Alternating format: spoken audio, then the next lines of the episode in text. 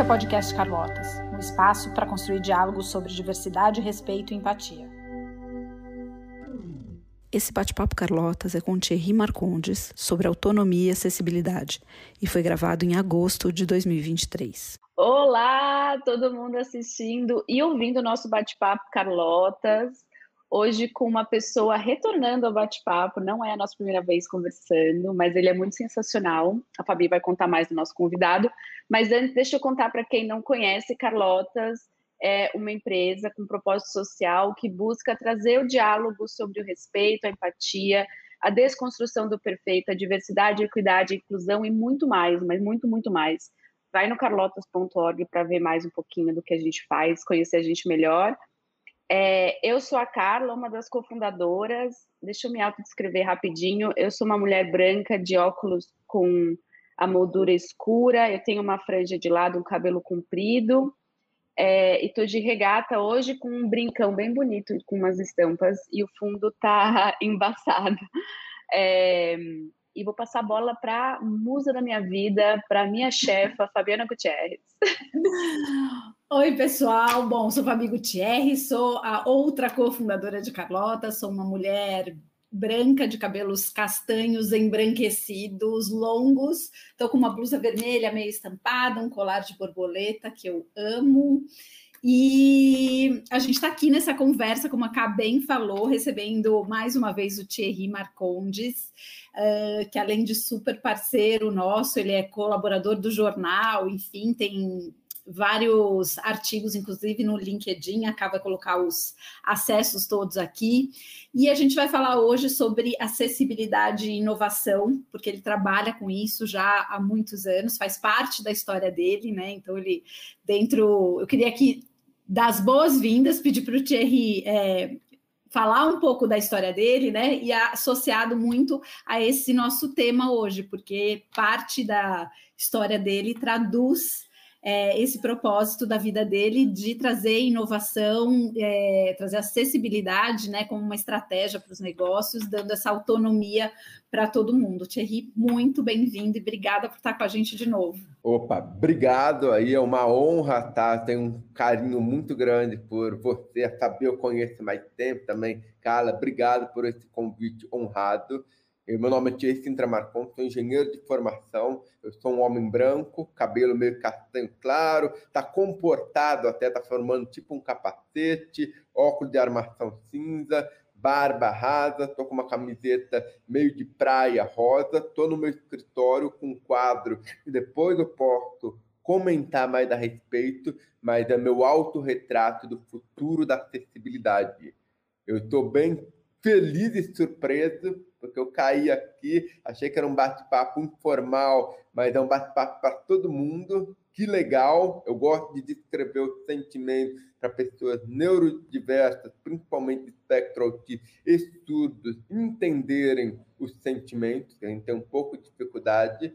Eu estou aqui no meu escritório, que por enquanto meus cachorros foram para o sogro, então está um silêncio total. Eu também, às vezes, descrevo o, o som, peço para as pessoas descreverem o som do ambiente, porque muitas vezes eu não sei o que está acontecendo nesse ambiente. Ele fala, puta, quem que é você, Thierry? Eu sou surdo de nascente, na verdade, tenho síndrome de Usher. Síndrome de Usher é uma doença genética recessiva que afeta um em cada 100 mil pessoas. A minha mãe brinca, não ganhei na loteria, mas ganhei dois filhos com essa raridade. Então, nasci surdo profundo, eu faço leitura labial e na fase adulta afunilou meu campo periférico de visão. Mas deixa eu contar alguns pontos legais na minha trajetória, até porque toda essa trajetória deu início ao que eu tenho feito hoje com acessibilidade e inovação, ou melhor, diversidade e autonomia. Como que, meu, que eu descobri em 2021 que o meu grande propósito de vida é dar autonomia a todas as pessoas Uh, por que autonomia? Até antes de contar minha história, por que autonomia? Quando você é uma pessoa tem autonomia, ela já está incluída, ela tem equidade e três pontos que a gente esquece muito. Ela se desenvolve, tem poder de voz Então, não adianta só incluir se você não dá voz, se você não deixa ela se manifestar, co-criar e é um mercado consumidor. Como que eu cheguei até aqui? Eu nasci, estou com 35 anos.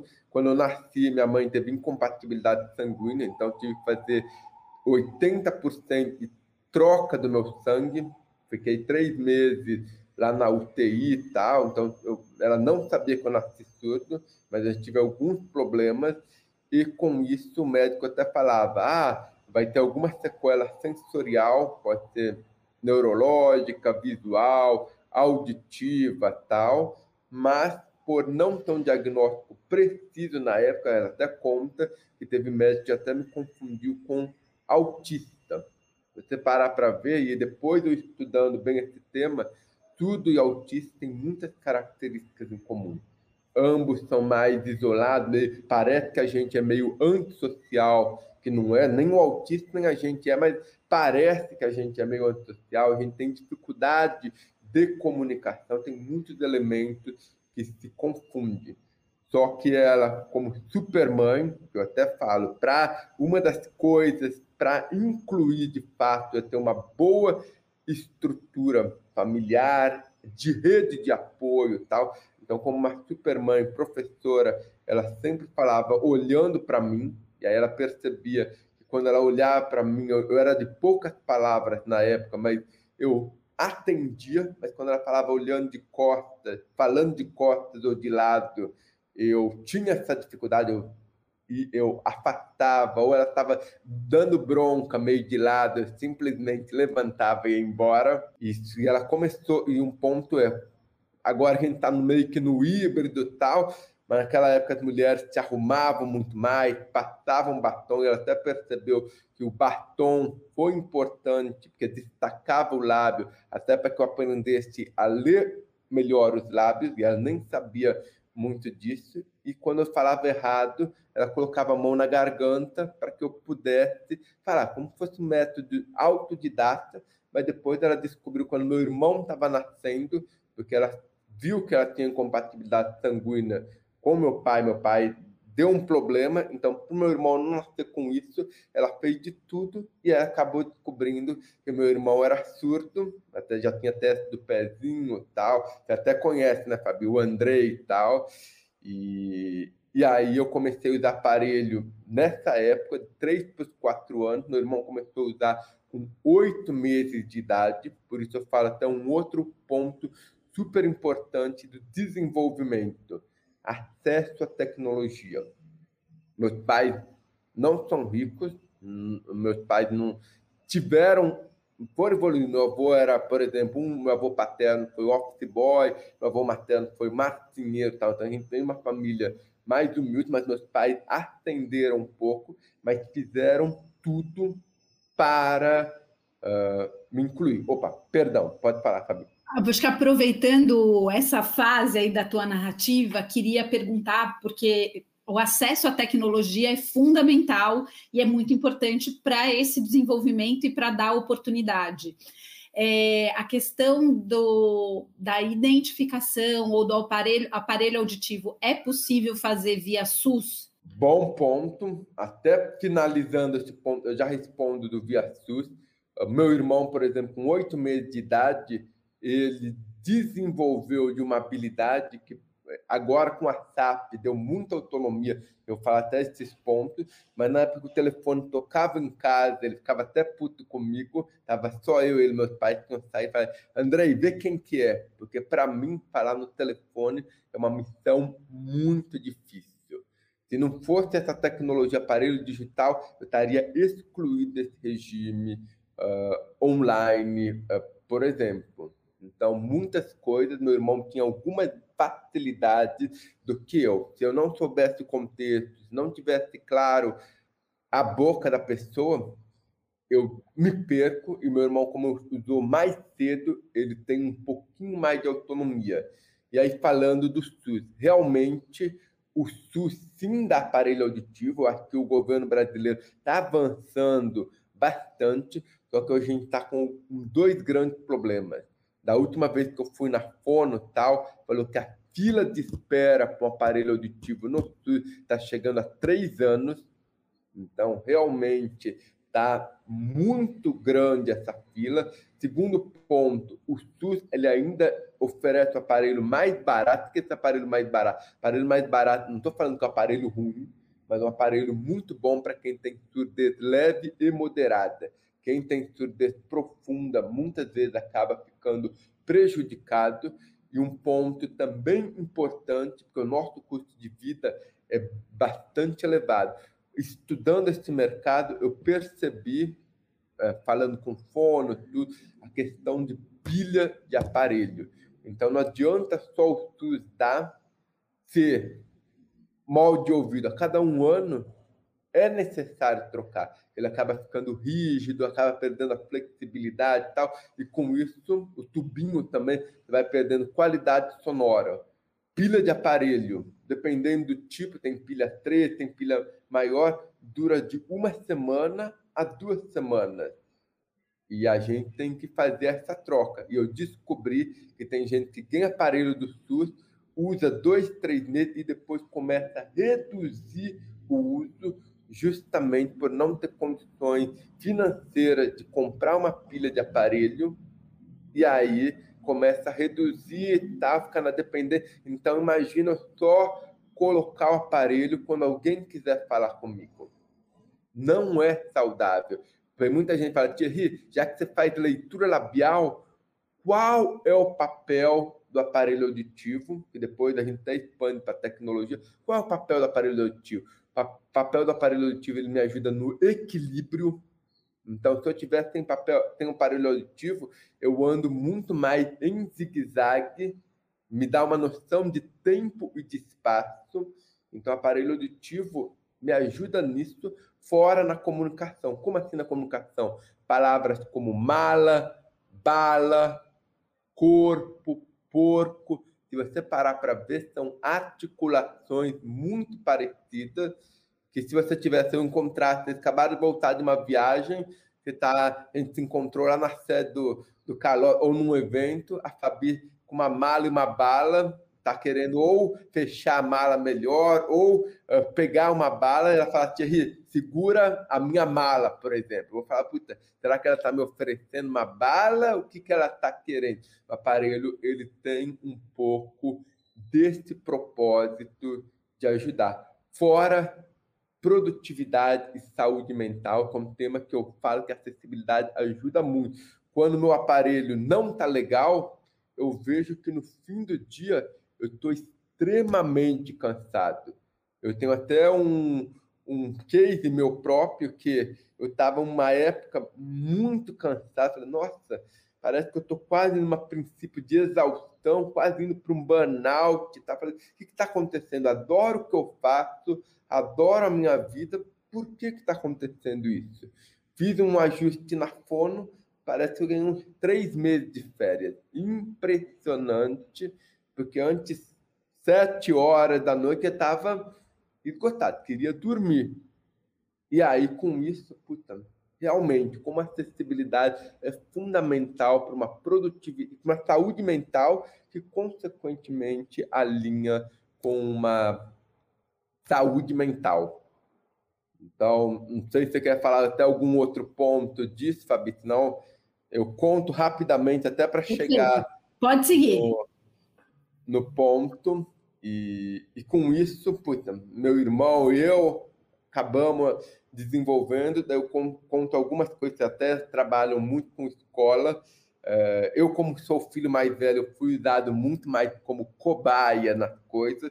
Minha mãe comenta que muitas das escolas não me queriam aceitar no início. Falar, ah, Thierry é surdo, a gente não tem infraestrutura tal opa, peraí, não tenho o quê? Ah, intérprete de Libras. Mas eu não sou fluente em Libras. Meus pais, depois até pego um ponto aqui uh, de Libras, mas meus pais falaram, ah, o Thierry não, não, ele é oralizado. Aí ficava uma escola, sim, me aceitou, uh, sim, me incluiu, por isso eu falo da, da importância da autonomia. Ela teve que aprender muito mesmo, mas quando me incluiu, aula de português cada um lê um parágrafo, coisa simples, coisa até colaborativa, tal, para cada um se desenvolver. Mas o que é ler um parágrafo para mim? Basicamente, eu tinha que ler o texto inteiro sozinho, ficar caçando a boca das crianças ou ficar olhando no coleguinha tal, quem que é o próximo, até fazer uma estratégia tal, onde que parou, porque é aí que eu vou continuar. Então, eu ganhei até uma outra soft skills, porque não era inclusive. O cara estava lendo, como que eu ia acompanhar lendo isso? E aí, aula de inglês, por exemplo, uh, a professora fala ah, listen, que é escuta.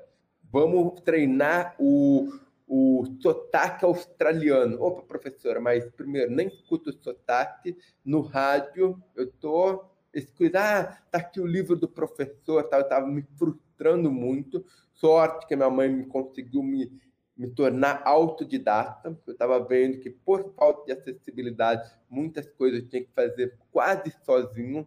Eu tinha vergonha na época de falar que eu era surdo, mas eu precisava, porque eu tinha que sentar na primeira fileira, ou muitas vezes, até parecia aquele aluno meio rebelde, louco, eu tinha que virar a cadeira para pegar o melhor ângulo para ler os lábios dos professores. Até hoje, às vezes, eu faço, puta, Thierry, senta na área VIP de eventos, senta porque se eu fosse sentar em outra área, eu não, não conseguiria participar. E a minha vida acabou mudando com uma grande oportunidade que a minha mãe, que isso tem tudo a ver, que hoje foi a ficha que caiu para eu defender esse tema. Minha mãe acabou ganhando uma oportunidade de morar na Inglaterra, e com essa oportunidade de morar na Inglaterra, eh, me avançou muito. Eu não sabia falar inglês, eu estava frustrado no Brasil. Eu falo três, quatro coisas que me aconteceram lá. Primeiro, o recebimento do diretor. O diretor veio me receber e ele fez três perguntas. Dessas perguntas, Thierry, eu, claro, minha mãe que traduziu tal, mas eu até falo, nossa, parece que, que eu era inteligente, hoje já não sou mais, né? que eu fiz umas respostas bem legais, mas isso me marcou muito. Eu falei, Thierry, como que você aprende? Eu falei, opa, eu aprendo por vibração, eu preciso de um ambiente bem iluminado, que eu faço leitura labial. Ele falou, beleza, vamos providenciar isso.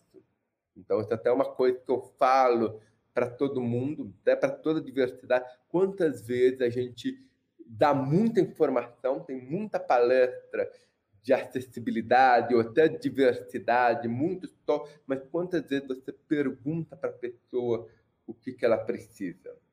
Quantas vezes você tem a escuta para saber, porque cada pessoa, a gente vive num espectro. Até, até fiz umas provocações no post de LinkedIn, questionando a palavra deficiência, e até falou, a gente vive num espectro um surdo, até pegando meu irmão, que tem a mesma deficiência que eu, a gente viu que as necessidades são diferentes pelo desenvolvimento e acesso à tecnologia. Então, quantas vezes você pergunta? Segunda pergunta que ele me fez foi: Thierry, quais são suas matérias favoritas? Eu falei: opa, ciências e matemática. Ele falou: ótimo, isso a gente vai te jogar aos leões porque você tem que se provar, você tem que se desenvolver. Isso também me marcou na época, não entendi, mas hoje sim eu compreendo. Vocês, mulheres, podem até falar, pessoas de etnia, quantas vezes as pessoas não nos capacitam, capacitismo ou não acreditam das tarefas mais fáceis ou coisas por não acreditar na gente. Ou simplesmente pessoas com deficiência sofrem muito de querer pegar na mão, de antecipar, de fazer as coisas e não dar espaço para que a gente se desenvolva. E aí ele perguntou dos meus aparelhos, não era cidadão britânico, mas ele deu o melhor aparelho auditivo. Brasil ainda está muito atrás, ele me deu todas as tecnologias para que eu pudesse ter autonomia. Por isso eu vi a importância da tecnologia como um catalisador de acessibilidade, acessibilidade de autonomia. Então, não era, eles me deram a conectividade. Hoje eu só estou falando com vocês porque eu estou com um aparelhinho aqui, tá, tá, tá, tá novo, eu estou testando, que é uma conectividade, ele conecta via Bluetooth o meu aparelho com o do computador. E, e aí Se não, fosse isso, eu estaria perdendo muitas coisas. Com isso, eu falei: opa, vi ele como um líder inspirador. Falei: aqui é essa escola que eu queria estar, porque meus pais tentaram até, falando de Libras, me ensinar Libras. Eu aprendi pouco, eles não sabiam tal, eles acharam que isso pudesse dar um diferencial para mim. Na Inglaterra, eles até perguntaram: você quer para uma escola especial? E aí me levaram até para uma escola de pessoas torturas. E quando eu vi esse diretor fazendo essas perguntas, quando eu vi, quando eu descobri que Libras é a linguagem brasileira de sinais, não sei porquê, mas tomei uma decisão. É melhor eu aprender ler os lábios ou me comunicar de outras formas para que eu me torne mais independente. Se eu for agora para Espanha, para a China, por exemplo, com a leitura labial ou outras coisas, eu consigo me virar. Se eu tivesse com mais com Libra, com todo respeito, acho que é super importante. Teve gente que não teve esse, essa autonomia ou não teve essa oportunidade, por isso eu valorizo. E hoje, mesmo adulto, eu venho aprendendo para ajudar essas pessoas, mas eu procurei na época, falei, não, vou deixar Libras um pouco de lado e vou tentar outras formações. E na Inglaterra também caiu uma ficha muito importante, era uma pessoa bem tímida, eu tinha vergonha, tinha vergonha de me assumir e tal, e aí eu descobri lá, uh, com o tempo passando, tá? Falei, opa, a maioria das pessoas eu nunca mais vou ver, se eu nunca mais vou ver, deixa eu ser quem, quem eu sou mesmo, deixa eu ser a minha pessoa, porque se eu não vou ver, agora eu até falo, o mundo tem 8 bilhões, então sou do lema, ou me ame ou me odeia. É bem forte mesmo, meio termo eu acho que é ruim para todo mundo, mas me odiando não tem problema. Tem 8 bilhões de pessoas boas, especiais, com outras habilidades. Vou ficar chateado um pouquinho, mas ok, não estou fazendo ninguém perder seu tempo. E, mas se você me amar, vamos fazer alguma coisa grande e top para frente aí. Meio termo, brasileiro infelizmente é meio termo. Ah, fica cozinhando em banho-maria. Nós, pessoas com deficiência, temos muita dificuldade, às vezes, por isso eu gosto de escrever sentimentos nessas ironias. Então, Fabi me chamou para um jantar, eu estou contando com o jantar. Se o jantar virou dois anos ou três anos, ou deixou, isso vai me causar uma ansiedade, uma coisa muito grande. Então, o brasileiro é muito político mesmo. até aprendi. Meu pai, ah, chama isso, depois você dá um banho. Não, para a gente é, se chamou, se comprometeu, vamos fazer. É melhor ser frio, ó, não tenho tempo, até setembro tô ferrado tal, do que gerar uma expectativa que às vezes eu sou mais político, mas tem gente vai ficar contando com isso. Então, essa, essa foi uma ficha super importante que caiu. Então, deixei de ser tímido para virar um papagaio, para virar um, um cara chato, tá? aqui, que a Fabi sabe, eu mando aqui como que tá, rego, pergunto de coisas, tal, que foi dessa uh, figurinha. E eu também percebi que eu podia fazer tudo. Então, lá tinha aula de costura, tinha aula de culinária tal. Então, eu falei, opa, eu consigo fazer um pouco de tudo. Eu queria ser um inventor. Voltei para o Brasil, novamente frustrado, aquela escola que era só para o vestibular. Fiz técnico em mecânica, porque eu queria construir coisas no Cutuca, super adorei. Fiz engenharia mecânica na Unicamp. E aí veio até outra virada de chave super importante. Na hora de procurar estágio, Muita gente fala, tipo, que vai ser super fácil para você pela lei de cota. Nem sabia na época o que, que era isso. Eu falava, puta, eu até, até uma coisa curiosa, ficava muitas vezes, não sabia como me posicionar, porque eu era o único surdo durante muito tempo, e ainda estou na maioria de eventos, na maioria das coisas, super difícil de achar pessoas de diversidade ou pessoas com deficiência frequentando esse espaço. Isso me incomodava, mas eu também não sabia lidar com isso na época. E, E aí isso também me incomodava. Mas na hora de achar estágio, opa, vai ser fácil. Eu vi que foi o contrário, foi super difícil. Quando eu colocava que eu era pessoa com deficiência no meu currículo, ninguém me chamava. Inclusive, eu nunca fui chamado pelos meios tradicionais do recrutamento. Quando eu não colocava, não tinha WhatsApp tão evoluído na época, isso faz 10 anos que eu me formei, para vocês verem como eu sou velho, até falei que eu tenho 35 anos. Meu pai ligava, atendia e falava: Ó, oh, Thierry não escuta, você pode mandar por e-mail? E estou esperando resposta das empresas até hoje. Então, muito e eu falei, puta, o que, que eu vou ser? Não estava me identificando tanto com o mundo corporativo. Parecia, até, até fiz dois estágios, dois estágios, falei, putz, sabe inglês? Falei, morei fora. Ah, então vem me ajudar aqui nessa reunião ou faz a pauta da reunião. Quando eu chegava, o, o americano estava em videoconferência, colocava um viva voz, eu até falava, no viva voz, nem português eu sei. Eu não vou entender nada as pessoas não sabiam, não sabiam lidar. Então, achava que era fácil falar inglês e, ah, beleza, qualquer som, não. Eu falo inglês, mas olho no olho.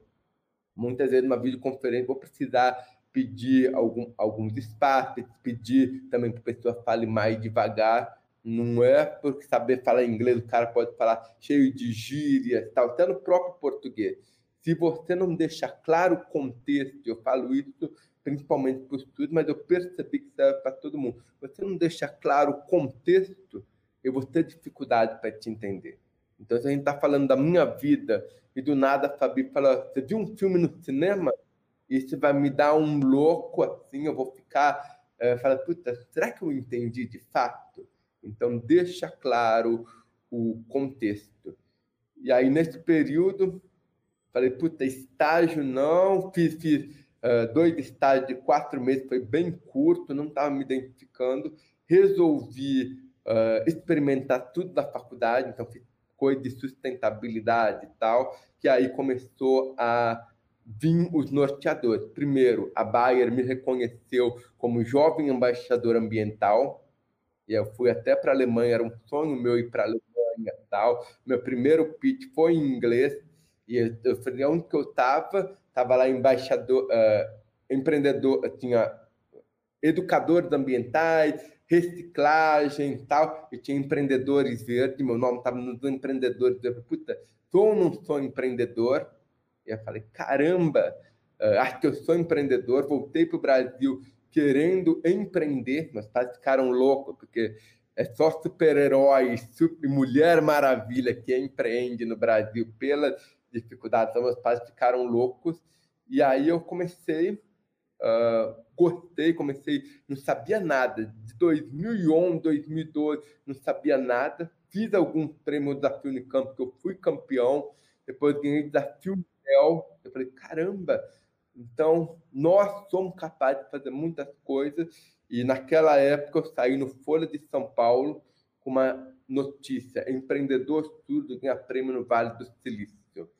Quando saí, muitas pessoas com deficiência, especialmente surdas, me adicionaram, maioria falando coisas que depois eu descobri no mundo. Falei, putz, uh, meu chefe é um escroto, eh, você não tem oportunidade, como que eu lido com isso? Estou insatisfeito com o meu emprego, quero empreender. Seus sócios são surdos, eles sabem Libras, como, qual que é o seu segredo? Aí eu comecei a conversar, vi que eles tinham muita vontade de fazer acontecer, muita energia, mas não tinham oportunidade, seja por falta de empatia, seja por falta de acesso à tecnologia, tal. Eu falei não, vou querer ajudar essas pessoas.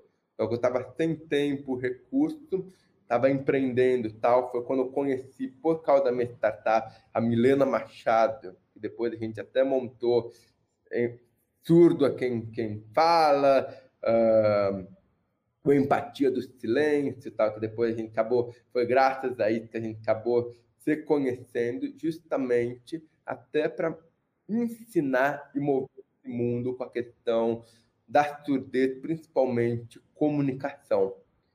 E tava uma pandemia deu uma atrapalhada em algumas coisas, mas com isso nesses estudos, vocês me caiu uma ficha muito importante. Sem apoio cultural, sem acesso a dispositivos como aparelho auditivo, fone, impressora braille, por exemplo, cadeira de roda, e sem acesso à tecnologia, a gente carece de autonomia. A gente não vai para frente e mais do que isso, muitas das coisas que a gente usa hoje vieram da acessibilidade. Eu tenho 41 invenções que nasceram por pessoas com deficiência ou para pessoas com deficiência que está no nosso dia a dia. Vocês que devem estar assistindo pelo computador, deem uma olhada no teclado. Eu até contei já em post tal. O teclado foi uma invenção acessível foi uma invenção para incluir cegos na escrita. Então, se você parar para ver, o cego era uma condessa que amava escrever e ela ficou cega e o seu esposo, o engenheiro, criou a máquina de escrever para que ela pudesse voltar a escrever, por exemplo. Se você estiver assistindo no celular, cala, deixa eu só terminar aí, daí, por favor. Se você estiver assistindo no celular, alguns pontos. Primeiro, o próprio telefone foi inventado por Grambel. Grambel, quando ele inventou, era para falar com a mãe dele, que era surda moderada, em vez dele ficar gritando ou subindo, ele criou como amplificador de voz. Ele era até fonoaudiólogo e ao poder, hoje a gente agora está mais em videoconferência, mas a gente está o tempo todo usando esse recurso. Você deve estar olhando na tela do, do seu celular, quem está assistindo no celular, o touchscreen, que agora a tela é completa, antes a telinha era pequena ou de BlackBerry. O touchscreen foi inventado para uma pessoa com deficiência, ela tinha atrofia muscular, ela não tinha força para apertar tecla, e aí ela inventou, a Apple comprou, e ó que revolução! Então, acessibilidade é experiência de usuário. Você pode ver o seu celular na horizontal, na vertical, da zoom. Você não precisa de força para colocar.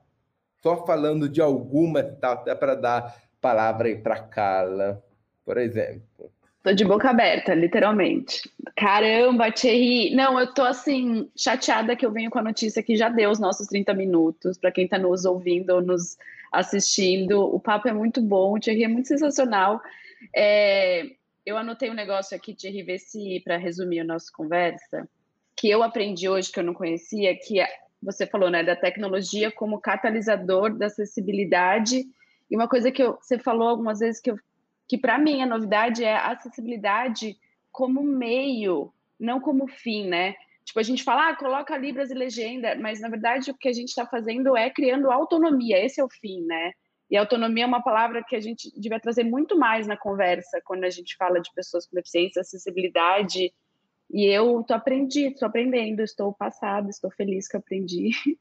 E mas a gente tem que terminar. Quer terminar com alguma coisa? Sei lá, traz alguma eu queria, é, então, eu queria para a gente terminar, acho que a Cá super trouxe esses pontos que são fundamentais, né? Eu acho que resume bem aqui o nosso papo, mas então, para a gente terminar, conta então mais uma ou duas invenções de acessibilidade que hoje a gente usa, e eu acho que é para reforçar justamente esse ponto, né? A acessibilidade ajuda todo mundo. Então, se você tiver mais uns dois aí na manga.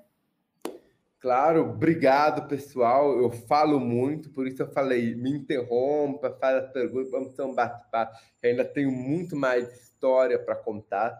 Eu até falo, acessibilidade é um catalisador de diversidade, não é só para pessoa com deficiência.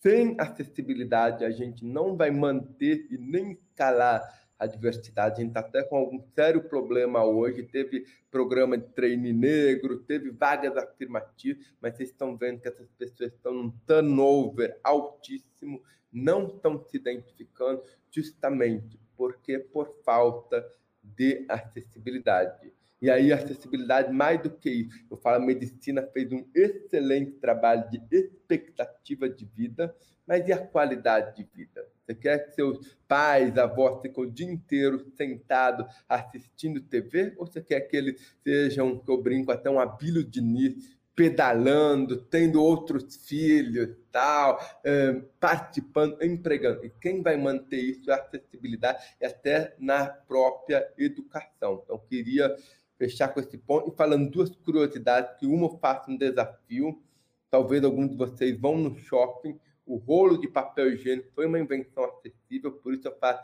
até um, um desafio. Tentam pegar um papel toalha sem usar os dedos, para vocês verem como é difícil o papel higiênico, você vai sim, sem usar as mãos, vai conseguir usar ele. E mais do que isso, se você for usar a mão, usa a sua mão molhada para puxar o papel toalha.